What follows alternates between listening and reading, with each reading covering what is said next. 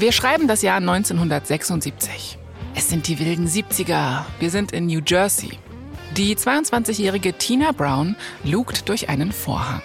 Sie steht hinter der Bühne und guckt nervös in eine unruhige Menge. Die Bühnenscheinwerfer strahlen ihr direkt ins Gesicht. Tina soll in einer Minute auf die Bühne. Aber alles, woran sie denkt, ist nur so, oh, ich muss hier weg. Aber das wäre dann auch noch ein kleines bisschen unangenehmer, würde sie jetzt einfach so losgehen, weil alles, was sie gerade anhat, ist ein mit Pailletten besetzter G-String. Oha. so, jetzt hast du dieses Bild schon mal im Kopf. Also du weißt schon ungefähr, wohin die Reise geht. Das hier ist Tinas erster Auftritt in einer Go-Go-Bar in New Jersey. Oha, okay. So, jetzt kommt ihr Stichwort. Ihr Chef ruft so ins Mikro, Applaus für Union Jackie. Aber keiner klatscht. Tina fängt an, sich so zur Musik zu bewegen. Ne? Ein paar Typen, die am Billardtisch sitzen, die gucken kurz hoch. Und ja, und dann konzentrieren die sich auch wieder aufs Spiel. Also die geben ihr keine weitere Beachtung. Oh Gott, das ist so ein trauriges Bild gerade in meinem Kopf. Aber ja. erzähl weiter. Naja, aber gut, was soll's? Tina ist ohnehin nicht hier, um eine gute Show abzuliefern oder jetzt wirklich wahnsinnig viel Geld einzusammeln oder so. Sie will das hier eigentlich nur irgendwie überstehen. Eigentlich hat sie nämlich eine andere Aufgabe, von der niemand hier irgendwas weiß. Eigentlich ist Tina Brown als Journalistin hier. Oh, eine Undercover-Mission. Sie ist Undercover mm. ohne Klamotten, ja. Also, genau. Undercover, aber ohne Cover. Genau, in der Underwäsche. Zurück zu Hause in London schreibt Tina über ihre Zeit als Gogo-Tänzerin. Und was soll ich dir sagen, Anna? Ihre Reportagen kommen richtig gut an. Mhm. Die sind schlau, sie sind witzig und Tina wird damit zum vielversprechenden Nachwuchstalent der Branche. Also nicht der Gogo-Branche, sondern der Journalistenbranche, nehme ich an. Richtig. Ja, die Leute kennen jetzt plötzlich ihren Namen und die sind sich auch alle sicher, boah, aus der Tina Brown, aus der wird mal was. Mhm. Nur eine Person ist sich da noch nicht so sicher und das ist Tina selbst.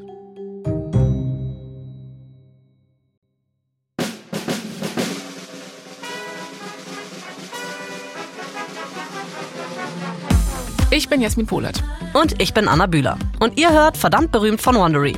Hier erzählen wir euch die Geschichten der Menschen hinter dem Gossip. Mit all ihren Erfolgen und Karrieretiefpunkten. Und überraschenden Details zu Schlagzeilen, die wir alle kennen.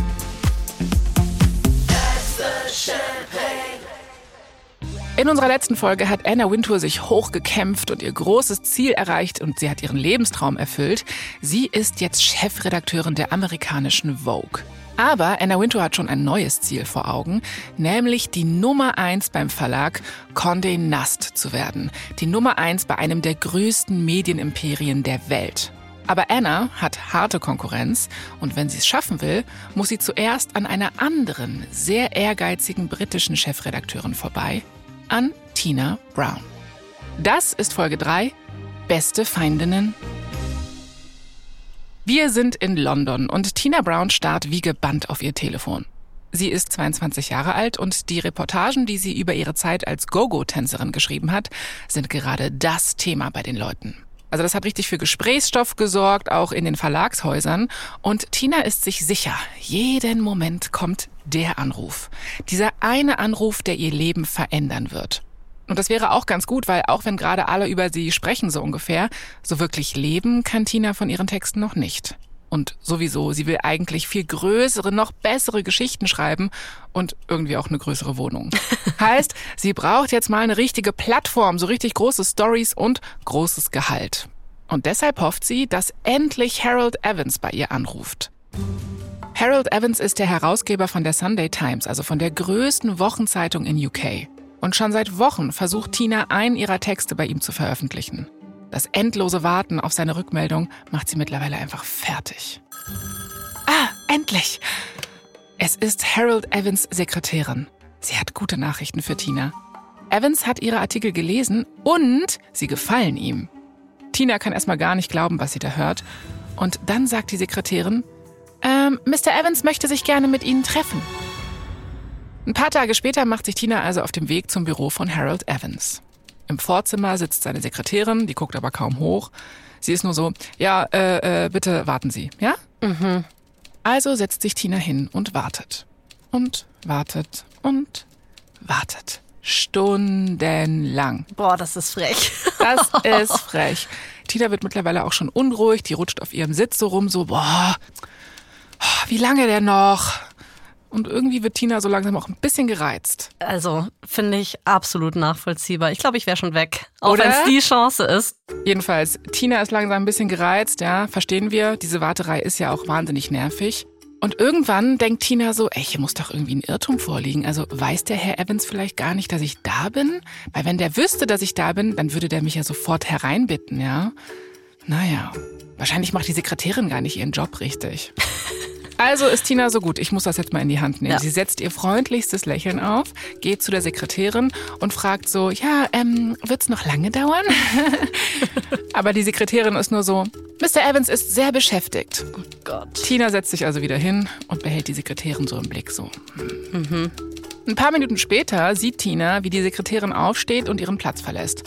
Und Tina ist so, okay, pff, vielleicht geht sie ins Bad. Hey, das ist meine Chance. Tina steht auf, geht tatsächlich in Richtung Harolds Büro, Nein. öffnet die Tür Oh. und Oh Gott, ist das bold. platzt einfach mitten in eine richtig hektische Redaktionssitzung rein. Ey, alle sind so voll beschäftigt, ne? Die Gespräche verstummen, alle im Raum starren Tina an und Ups. sind so, äh, hallo? Im Raum sitzen auch nur ältere Männer. Aha. Tinas Mund wird trocken, sie fühlt sich jetzt auf einmal wirklich so, oh, mega stupid von mir. Super dumm. Sie ist nur so, äh, okay, was wollte ich hier eigentlich? Was wollte ich eigentlich sagen? In der Mitte vom Raum steht Harold Evans. Der schaut Tina über seine Brille hinweg an.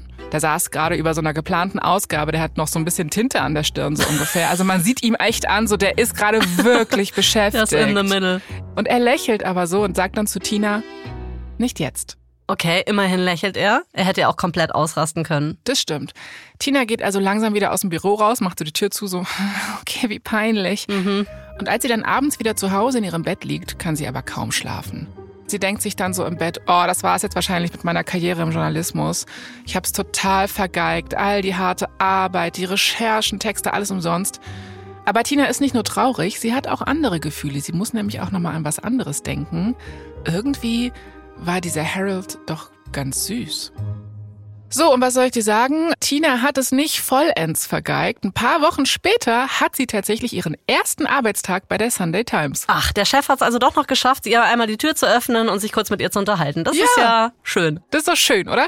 Und auch wenn jetzt Tinas Auftritt jetzt, äh, ich sage jetzt mal nicht so souverän war, Harold Evans hat ihre Artikel gelesen und war natürlich überzeugt und hat ihr dann eine Stelle angeboten. Und wahrscheinlich dachte er sich auch so, okay, da gehört natürlich auch eine Menge Mut zu, einfach mal die Tür aufzumachen. Ne? Mhm, total.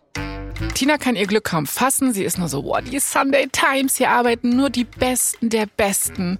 Ihr Ressortleiter sagt Tina auch direkt am ersten Tag, dass er nur Pulitzer-Qualität akzeptiert.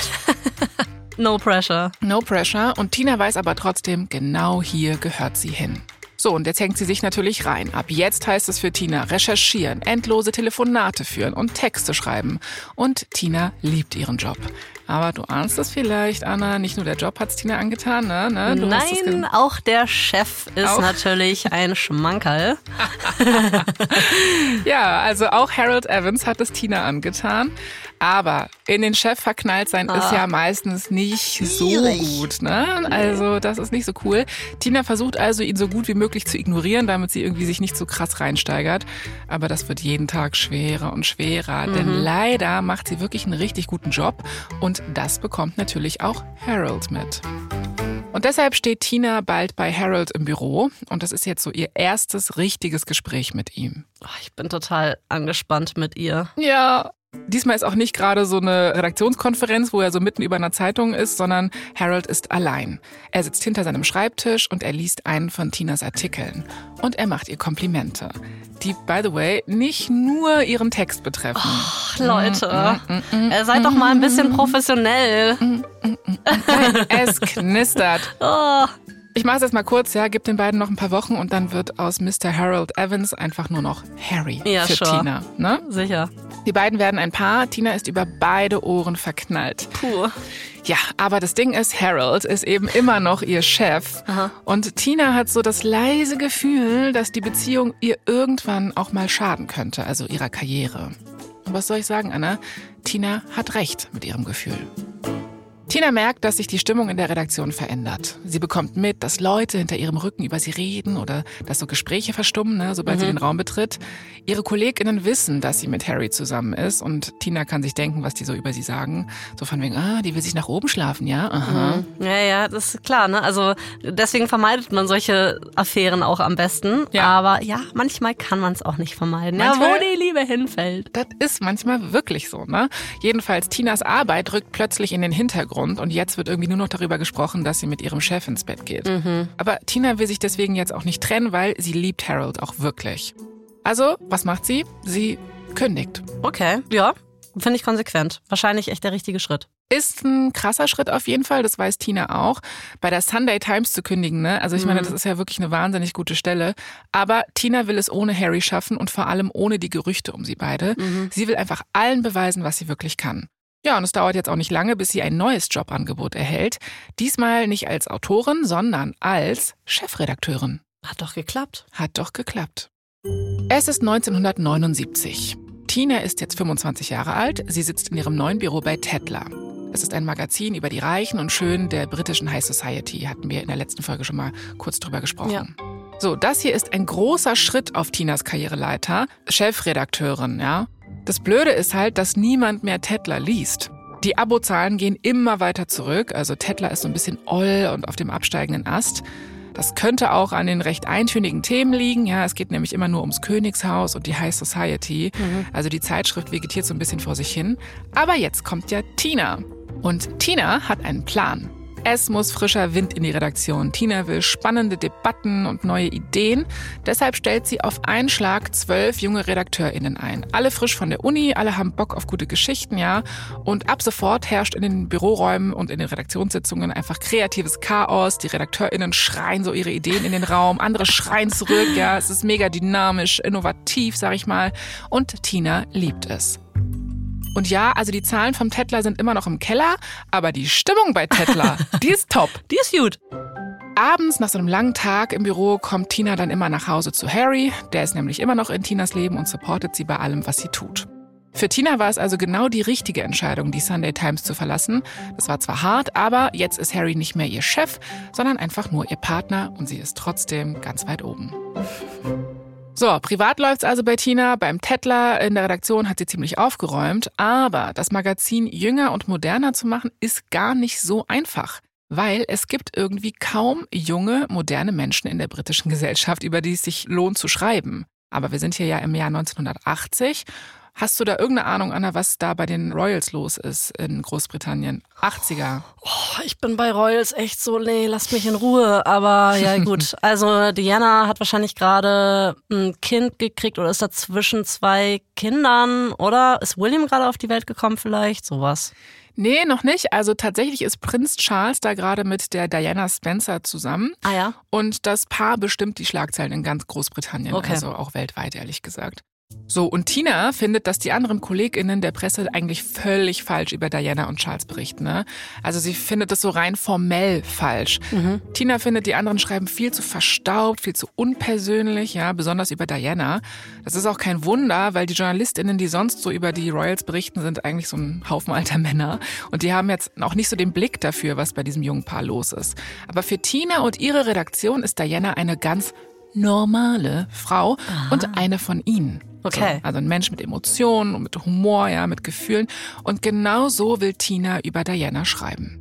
In der nächsten Tetler-Ausgabe geht es deshalb nicht mehr darum, was die Royals tun, sondern wie und warum sie es tun. Ja? Also es geht um ihre Gefühlswelt. Und das ist zu der Zeit schon eine kleine Revolution im britischen Journalismus. Ja, und was passiert? Natürlich explodieren deshalb jetzt die Verkaufszahlen von Tetler. Die Leute wollen genau das lesen, die Abos verzehnfachen sich und Tina Brown ist jetzt der heißeste Name der Branche. Jedes Magazin, jedes Verlagshaus will sie zu sich holen und zwar auch ein ganz bestimmtes in New York. Mama, Mama, So, Anna, du hast es bestimmt schon an meiner Betonung gemerkt. Ne? Welches Verlagshaus will wohl Tina Brown zu sich holen? Das kann nur Condé Nast sein. Richtig, genau, Condé Nast. Alex Lieberman und Cy Newhouse, du erinnerst dich, der Chef und der Chefchef holen Tina dann zur Vanity Fair und machen sie 1984 zur Chefredakteurin. Und das war dann übrigens auch diese Pressemitteilung, die Anna Wintour so geschockt hatte, falls du dich erinnerst. Ah, ja, ja, klar. Sie hat gesehen, okay, meine Konkurrentin aus Großbritannien kommt in die USA. Ja. So, und Anna Wintour ist ja zu der Zeit nur Kreativdirektorin bei der Vogue und noch nicht irgendwo Chefredakteurin. Und das war für Anna eben schwer zu verknusen. Jedenfalls, Tina ist jetzt am Hebel bei Vanity Fair. Und Harry kommt übrigens mit ihr nach New York und Tina ist jetzt mega happy. Auch wenn die Vanity Fair damals jetzt nicht so ein großer Name war, wie sie es heute vielleicht ist. 1984 hat die Vanity Fair sogar eigentlich ziemlich zu kämpfen. Das ist eigentlich so eine ähnliche Lage wie bei Tetler, bevor Tina da aufgeräumt hat. Und genau deshalb ist Tina aber auch zuversichtlich. Sie hat einmal ein Magazin wieder zum Leben erweckt, dann kann sie es auch wieder schaffen. Aber diesmal muss sie richtig reinhauen. Bis nämlich die erste Ausgabe mit ihr als Chefredakteurin erscheint, sind es nur noch sieben Wochen. Boah. Ich sag dir ganz ehrlich, das ist eine ziemlich kurze Zeit für ein richtiges Magazin-Makeover. Oh ja. Aber Tina legt direkt los. Das Cover für Tinas erste Ausgabe steht dann aber auch schon ziemlich schnell. Darauf zu sehen ist die Schauspielerin Daryl Hannah. Die hat Anfang der 80er zum Beispiel in Blade Runner mitgespielt. Und auf dem Cover trägt Daryl Hannah Unterwäsche, eine Augenbinde und sie hat zwei Oscars in der Hand. Ja, kann man machen. Kann man machen. Das Cover soll sagen, Schluss mit Langeweile. Und Unterhosen hochgezogen. Unterhosen hoch, Oscars in die Hand. Und das zieht Tina auch intern so durch beim Magazin. Tina besetzt Stellen in der Redaktion neu, sie tauscht die altmodischen Schriftarten und Layouts aus. Also Tinas Magazin Makeover geht so richtig in die Vollen. Aber es gibt auch Hindernisse. Und zwar von ganz oben. Es ist der 19. Januar 1984 und der Abgabetermin für Tinas erste Vanity Fair Ausgabe rückt immer näher. Tina ist gerade in der Fotoabteilung vom Magazin. Sie ist eigentlich sowieso mit den Nerven am Ende und irgendwie ist die Stimmung hier gerade komisch. Ihre MitarbeiterInnen weichen ihrem Blick aus und als sie sich weiter im Raum umguckt, weiß sie auch warum. Alex Lieberman, der Condé Nast Boss, beugt sich gerade über das Layout für eine der Reportagen des Magazins. Und das, was da liegt, sieht komplett anders aus als das, was Tina freigegeben hat, was ihr Team erarbeitet hat. Lieberman hat das Layout komplett verändert, ohne Tina Bescheid zu sagen. Oh, was für ein blöder Move. Ja. Also eigentlich, wenn man jetzt so in Tinas Vertrag guckt, ne, hat Lieberman ihr, was die kreativen Sachen angeht, gar nichts zu sagen. Mhm. Trotzdem hat er immer ganz viel Feedback. Ja. Ja, ne? Sitzt in irgendwelchen Konferenzen mit drin oder stellt irgendwie einen Beitrag auf den Kopf, den Tina eigentlich schon anders abgesegnet hatte. Ne? Das klingt nach einer absoluten Hölle, wirklich. Oder? Dass sich immer einer einmischt, der eigentlich dir nichts sagen sollte. Wie nervig. Voll, man muss wirklich sagen, know your place, auch als Chef. Also einfach so, sei einfach ein Chef, aber quatsch nicht so schlimm rein in kreativen Sachen. Bitte. Macht Lieberman aber. Diese Fotostrecke sollte eigentlich so ästhetische, geschmackvolle Fotos von Frauen zeigen. Der legendäre Fotograf Jacques-Henri Lartigue hat sie fotografiert. Tina wollte eigentlich die richtige Mischung aus Bildern und Text, damit es jetzt auf keinen Fall billig oder irgendwie zu plakativ wirkt. Aber Alex Lieberman will klotzen, nicht kleckern. Sein Entwurf besteht aus Bildern, Bildern, Bildern, Bildern, Bildern. Und Tina erklärt ihm so, ey, das ist zu groß, das ist zu laut, das ist zu plakativ. Und Lieberman ist nur so, ja, aber wo bleibt denn dann der Glamour? Das ist ein Totschlagargument, ne? Wo bleibt der Glamour, ja? Es ist auch eine Frage, die mich wirklich täglich beschäftigt. Immer. Wo bleibt der Glamour? Immer. Ja, im Raum ist es dann erstmal totenstill. Also Tina legt sich hier ja auch mit dem Boss-Boss ne, von der Firma an, vom ganzen Verlag. Aber das Krasse ist, am Ende setzt Tina sich durch und Lieberman gibt nach. Tina atmet durch, so. Oh, sie hat sich gerade mit dem großen bösen Wolf angelegt, so ungefähr. und alle aus ihrem Team haben zugesehen. Aber sie hat gewonnen und das fühlt sich gut an und sie hat das Gefühl, dass es irgendwie auch was im Team verändert hat, weil jetzt ist sie nicht mehr nur die Chefin, sondern sie ist jetzt die Chefin, die für ihre Vision, aber auch für ihr Team einsteht. Mhm. Aber als Tina an diesem Abend nach Hause fährt, fragt sie sich, wie genau sie das eigentlich langfristig machen will mit dem Lieberman. Sie könnte dieses Machtspielchen von Lieberman quasi ewig mitspielen, ne? also immer wieder mit ihm in Diskussionen gehen. Aber wozu? Ne? Das könnte ewig weitergehen. Der hat Kritik, sie wehrt sich, es wäre jeden Tag Stress, jeden Hm. Tag miese Stimmung im Büro. Und darauf hat Tina keine Lust. Es muss also was Langfristiges her. Sie muss Lieberman und seine ewige Kritik irgendwie besänftigen und ein bisschen eindämmen und dazu muss sie ihn ins Boot holen.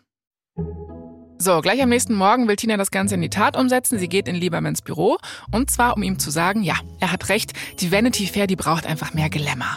Sie will größer denken mit seiner Hilfe. Also sagt sie Lieberman, dass sie sehr gerne mit ihm zusammenarbeitet und er ist dann nur so, ach, ich doch auch mit dir, Tina. okay. Es ist März 1984. Lieberman und Tina haben sich also erstmal zusammengerauft und an den Zeitungsständern und Kiosken ist eine ja, spärlich bekleidete Daryl Hannah zu sehen. Tinas erste Vanity Fair Ausgabe ist endlich da. Und jetzt muss sich diese Auflage nur noch richtig gut verkaufen. Tina macht deshalb also so viel Pressearbeit, wie sie nur kann. Sie telefoniert mit ReporterInnen, sie geht zu Galas und Partys, sie ist so am Smalltalken mit allen Brancheninsidern, die sie trifft. Entertainment Tonight und CBS News kommen sogar in ihr Büro, um zu filmen, wie sie als coole Redakteurin coole Redaktionssachen macht. Wow, wow, wow. Sie gibt Interview um Interview und sie kniet sich richtig rein, damit sich diese Auflage bestmöglich verkauft. So, als dann aber auch erste negative Reaktionen auf ihre Ausgabe kommen, fühlt sich das für Tina wie so ein persönlicher Angriff an. Was gibt es zum Beispiel für negatives Feedback? Ja, also es kommen zum Beispiel Briefe, in denen sie beschuldigt wird, die Zeitschrift in den Schmutz zu ziehen. Ja, hm. Vanity Fair war bis vor Tina eben so altmodisch, oldschool, altehrwürdig. Ne? Ah, ohne Unterhosen. Ohne Unterhosen und ohne Oscars und so. Und ja. einige sind halt so, ey, Tina, die soll zurück nach Großbritannien, ja? ein paar Monate später ruft dann ein Reporter an und fragt sie, ob sie wirklich als Chefredakteurin von der Vanity Fair gefeuert wurde. Und Tina ist so, äh, was? Nee, wurde ich nicht. Aber Moment mal, woher kommt dieses Gerücht? Tina versucht diesen Anruf jetzt nicht weiter an sich heranzulassen, ja, aber es verunsichert sie natürlich schon. Und dann fragt noch ein anderer Reporter, ob sie entlassen wurde. Und dann fängt Tina wirklich an zu zweifeln.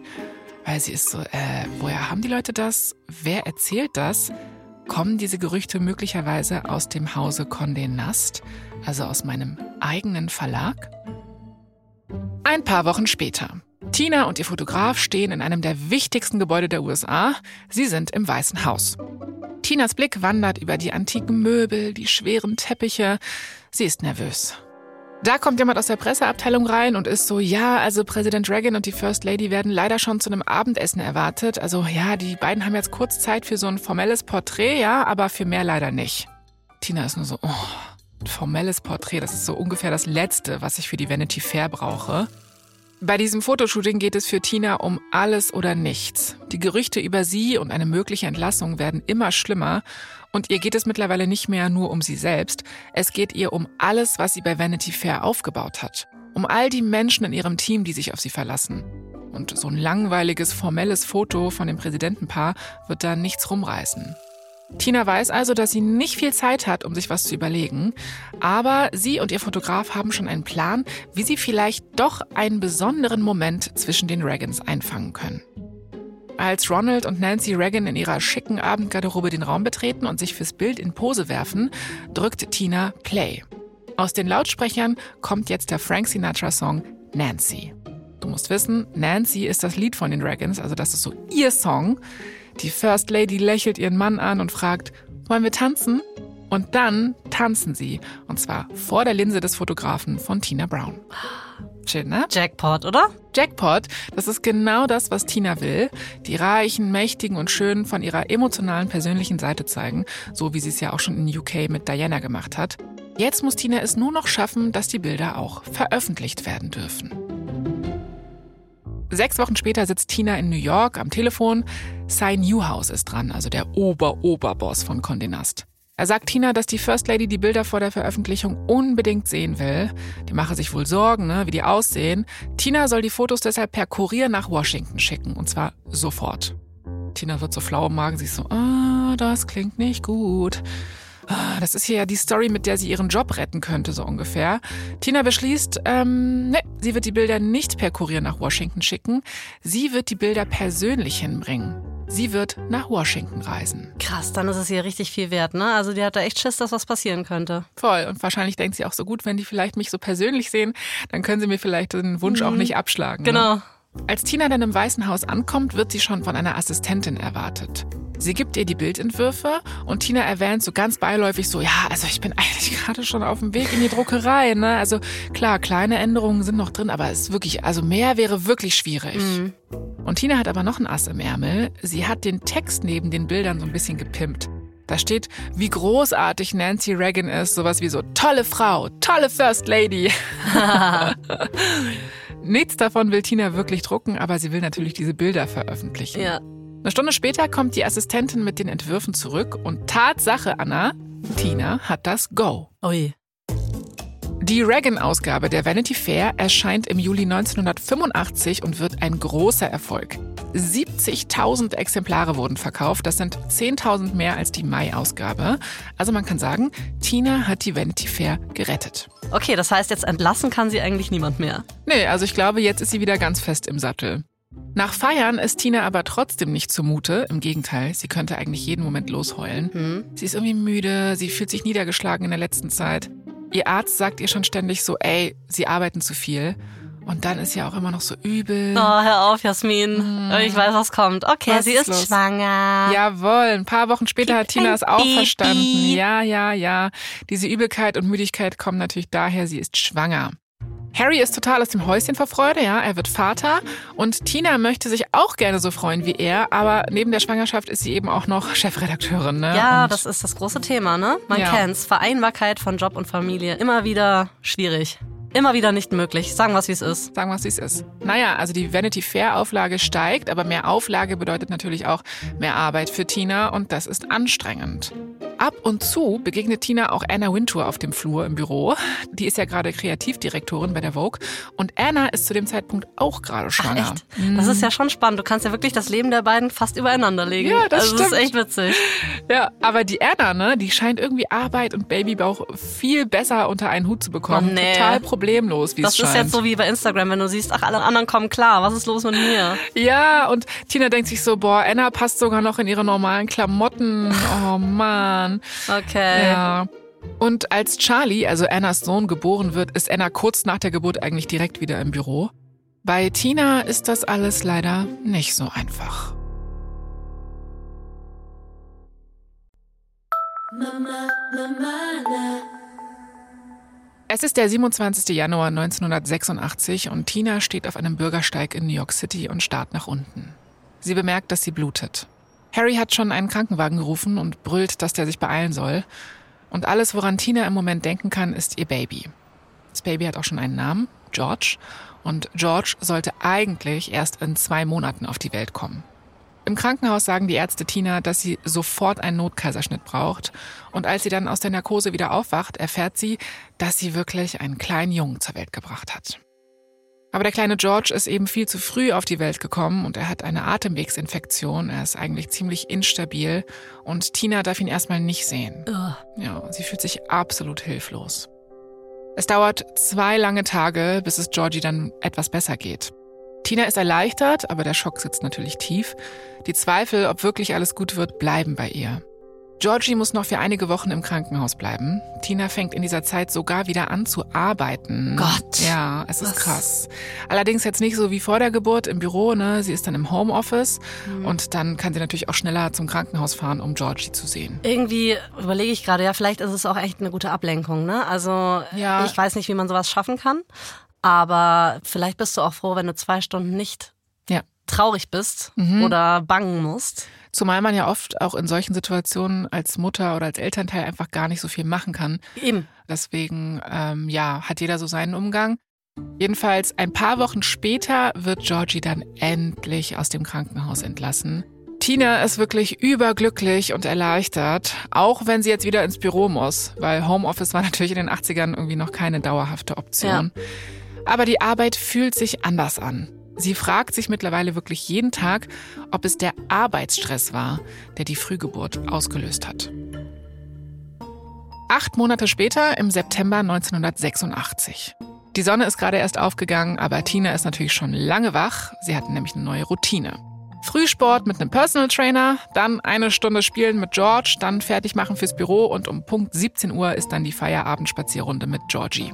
Wenn George dann im Bett ist, geht Tina oft noch zu einer Dinnerparty oder zu einer Charity-Veranstaltung. Na klar. Okay, ich bin total raus.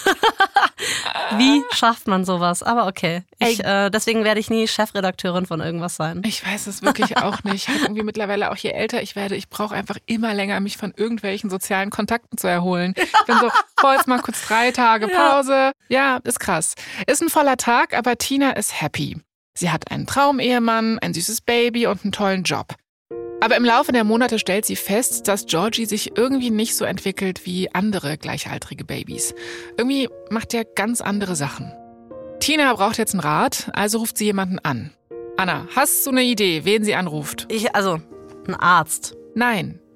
Sie ruft Anna Wintour an. Interessant. Ja, was natürlich eine totale Überraschung ist, weil wir wissen ja, die beiden sind mega die Konkurrentinnen eigentlich.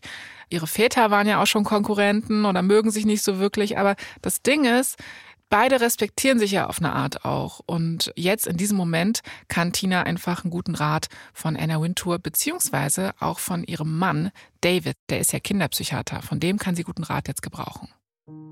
Tina erzählt Anna also von Georgie und dass sie sich irgendwie Sorgen macht, ja, und Anna weiß so, okay, ja, ich werde jetzt mal David bitten, dass er sich den Kleinen mal anschaut. David ist wie gesagt Kinderpsychiater und ja, als der Georgie besucht und ihn so ein bisschen länger beobachtet, hat David schon so eine Vermutung. Er ist so, hm, ja, also Georgie zeigt Symptome, die auf Autismus hindeuten können. Ah, krass. Genau. Mhm. Mhm. Und David ist dann so, hey, ähm, Tina und Harry, ihr solltet Georgie eigentlich wirklich mal richtig untersuchen lassen. Und auf eine Art ist Tina erleichtert, weil jetzt können sie für Baby George und für sich auch den richtigen Support holen. Ist ja oft so, ne? wenn man eine Diagnose hat oder wirklich so eine Erklärung für Dinge, dann ist das irgendwie auch auf eine Art eine Erleichterung. Na klar. Tatsächlich ist es so, bei Georgie wird dann das Asperger-Syndrom diagnostiziert. Also das ist eine Form von Autismus. Und diese Diagnose verändert Tinas Leben. Und vor allem ihre Einstellung, weil sie ist natürlich jetzt weiterhin voll dabei, ne? weiterhin erfolgreich bei Vanity Fair, aber die Karriere ist ihr nicht mehr so wichtig wie früher. Im Laufe der Jahre bietet ihr Condé Nast sogar auch eine Menge weiterer spannender Jobs an, aber Tina lehnt alle ab. Oh. Der Medienkonzern Hearst Communications versucht sogar, sie abzuwerben. Die sind quasi das Gegenstück zu Condé Nast. Die haben zum Beispiel die Cosmopolitan und Harper's Bazaar und so. Ne? Also das Mhm. ist der größte Konkurrent sozusagen. Und die wollen, dass Tina Brown die Chefredakteurin von Harper's Bazaar wird. Aber auch dazu sagt Tina, no. Sie will jetzt nur noch eines, eine gesunde Work-Life-Balance. Und damit kann ich wirklich empathisieren Ich auch. oder? Also es ist halt auch so schwer, wenn du so Träume hast und du bist so, ich will was schaffen und ich will ehrgeizig sein und dann machst du auch alles dafür jahrelang und dann merkst du irgendwie so krass, meine Priorität hat sich einfach verschoben. Ja, ja, total. Ich bin überzeugt, dass Menschen sich ändern und dass auch Prioritäten sich ändern und dass man dann sagt, okay, damals fand ich das wichtig, heute finde ich das wichtig und dass man dem auch nicht hinterher weinen muss. Also Ja.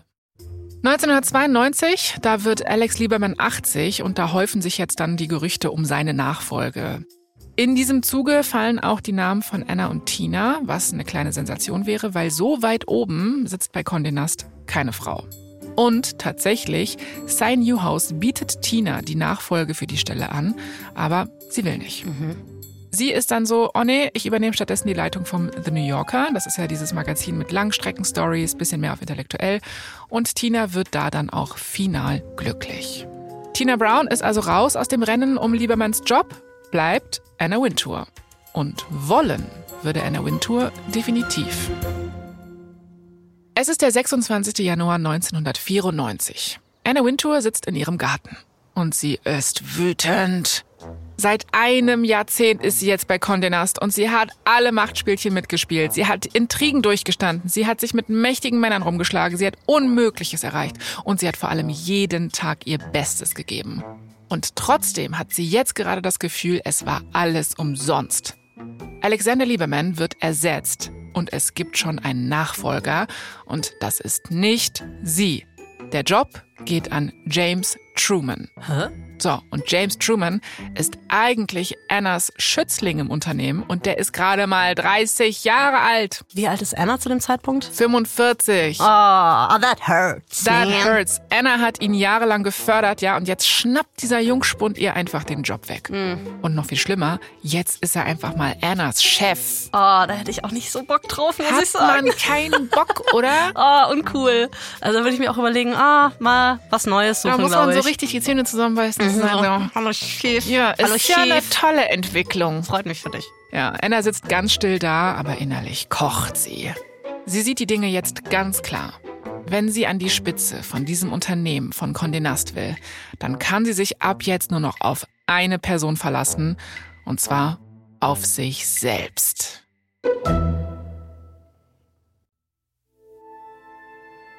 Das war die dritte Episode unserer vierteiligen Serie Anna Wintour. In der nächsten Folge merkt Anna Wintour, dass sie ihren Einfluss als Vogue-Chefredakteurin für mehr nutzen sollte. Und sie setzt ein Statement, das vieles verändert. Bei der Recherche für unsere Geschichten benutzen wir viele Quellen, darunter Front Row, Anna Wintour, The Cool Life and Hot Times of Vogue's Editor-in-Chief von Jerry Oppenheimer, Anna, The Biography von Amy Odell, All That Glitters von Thomas Meyer und The Vanity Fair Diaries von Tina Brown. Hier noch ein kurzer Hinweis zu den Szenen in diesem Podcast. In den meisten Fällen wissen wir zwar nicht genau, was gesagt wurde, aber unsere Geschichte basiert immer auf echten Tatsachen und tiefen Recherchen. Ich bin Jasmin Polat. Und ich bin Anna Bühler. Verdammt berühmt ist eine Produktion von Kugel und Niere für Wondery. Mem Kennedy hat diese Folge geschrieben. Lara Techmanis hat sie adaptiert. Sprachaufnahme OGM Studios. Herstellungsleitung Alexandra Thehn. Das Sounddesign kommt von Ken Nana und Sebastian Dressel. Produzentin Kugel und Niere Elisabeth Fee. Für Wondery Producer Simone Terbrack. Executive Producer Tim Kehl, Jessica Redburn und Marshall Louis.